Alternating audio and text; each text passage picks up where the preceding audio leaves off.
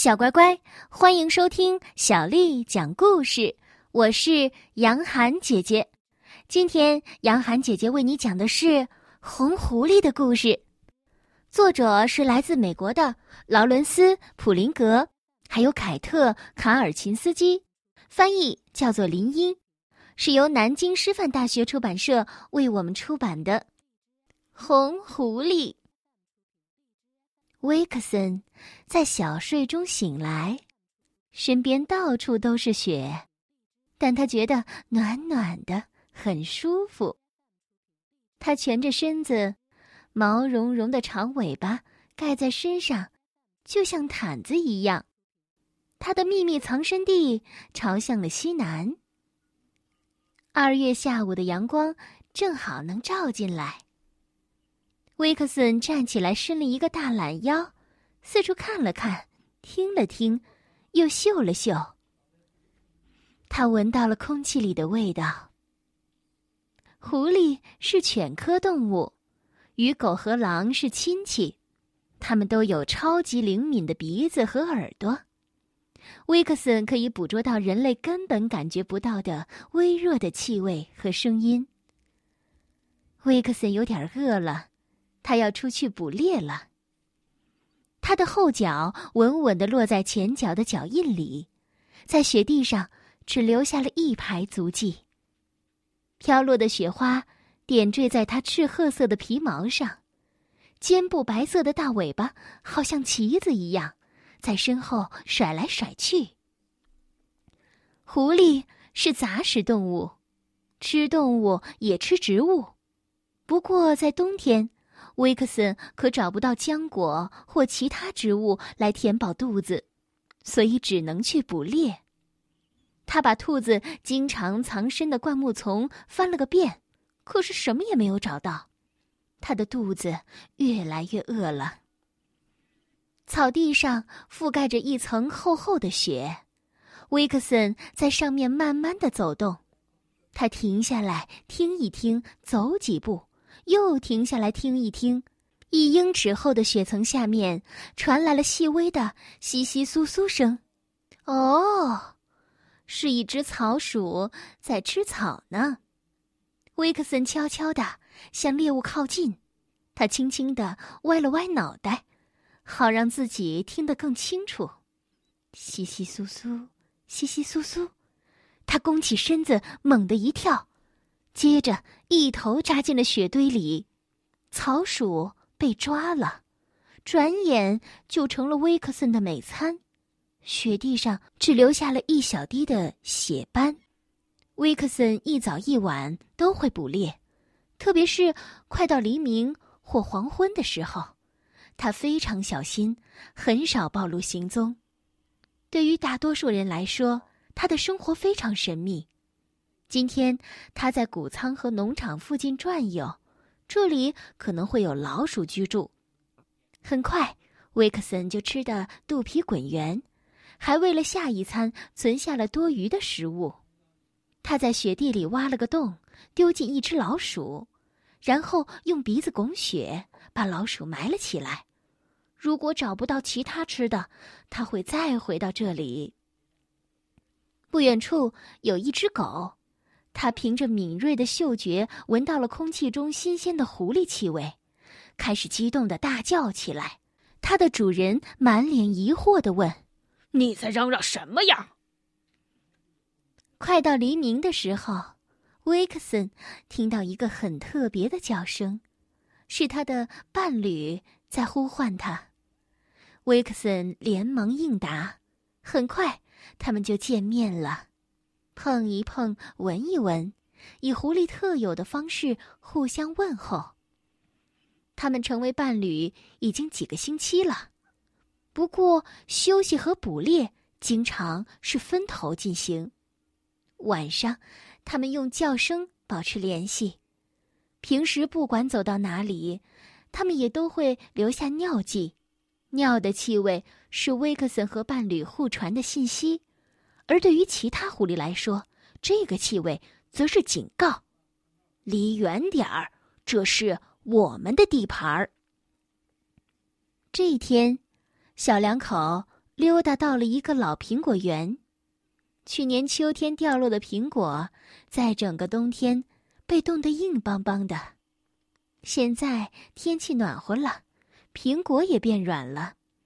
他们享用了一顿苹果大餐。一天下午，威克森独自在森林边休息，挠着身上的跳蚤。突然，传来了一声奇怪的叮叮当当声。他竖起耳朵，又听到了别的声音，有动物正喘着粗气狂奔而来。威克森察觉到了危险，赶紧一跃而起，转身就跑。叮叮当当声是狗的项圈发出来的。原来有两条大狗从后面紧紧的追了上来。威克森在树林里狂奔，穿过马路，跳上一堵石头墙，然后回头看了看，两只狗还在追。威克森继续跑，在一片荆棘丛里穿来穿去。他越过一条小溪，登上牧牛场里一座陡峭的小山顶。终于可以喘口气了。他放眼望向这片熟悉的土地，两只狗已经不见踪影。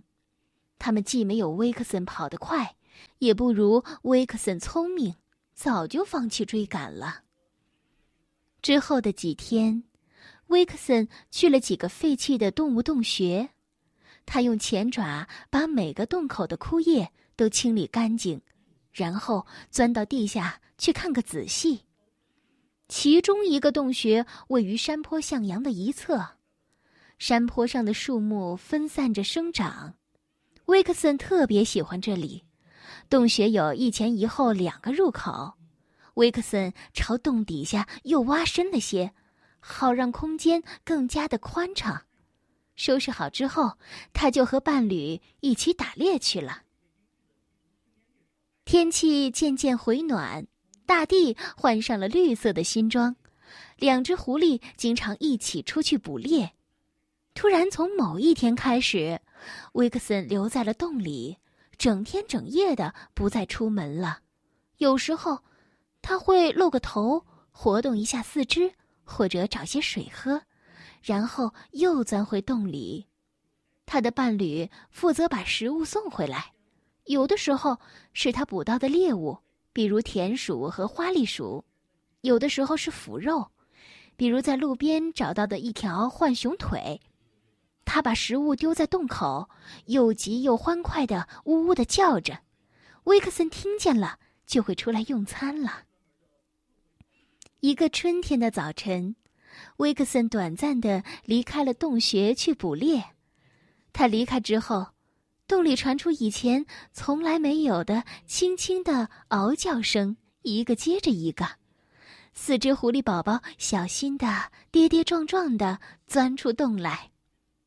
狐狸宝宝们四个星期前来到这个世界，刚出生的时候，他们的眼睛还没有睁开，全身都是短短的灰色绒毛。威克森给他们喂奶。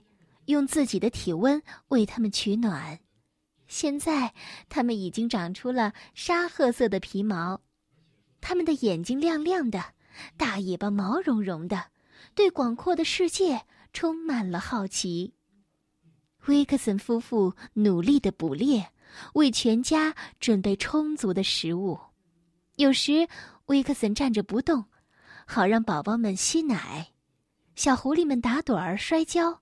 有时候还会拽着浣熊的大腿骨拔河，它们长得越来越健壮勇敢。除了找野草莓吃，它们也会抓甲壳虫和蚯蚓了。这些可是它们的第一份猎物呢。小狐狸们渐渐断奶，不再喝妈妈的乳汁了。它们跟着爸爸妈妈学习如何觅食。到了最热的夏天。小狐狸们长出鲜亮的红色皮毛，它们知道怎样在田里捕捉老鼠和草蜢，也知道去哪里摘野葡萄。它们还学会了如何变得安静和警惕，就像爸爸妈妈一样，过着隐秘的生活。到了初秋的时候，小狐狸们跟爸爸妈妈碰一碰，闻一闻，以狐狸的方式互相道别。他们要去寻找属于自己的领地了。威克森注视着孩子们离去的身影，他们的皮毛像火一样红，肩部白色的大尾巴好像旗子一样，在身后甩来甩去。这就是红狐狸的故事。小乖乖，今天的故事就为你讲到这儿了。如果你想听到更多的故事，欢迎添加小丽的微信公众号“爱读童书妈妈小丽”。接下来的时间呢，又到了我们读诗的时候了。今天我要为你读的是唐朝诗人白居易写的诗《邯郸冬至夜思家》。邯郸冬至夜思家。邯郸驿里。逢冬至，抱膝灯前影半身。想得家中夜深坐，还应说着远行人。邯郸冬至夜思家，唐·白居易。邯郸冬至夜思家。邯郸冬至夜思家。邯郸驿里逢冬至，抱膝灯前影半身。想得家中夜深坐，还应说着远行人。邯郸冬至夜思家，唐。白居易，邯郸冬至夜思家。邯郸冬至夜思家。邯郸驿里逢冬至，抱膝灯前影半身。想得家中夜深坐，还应说着远行人。小乖乖，晚安。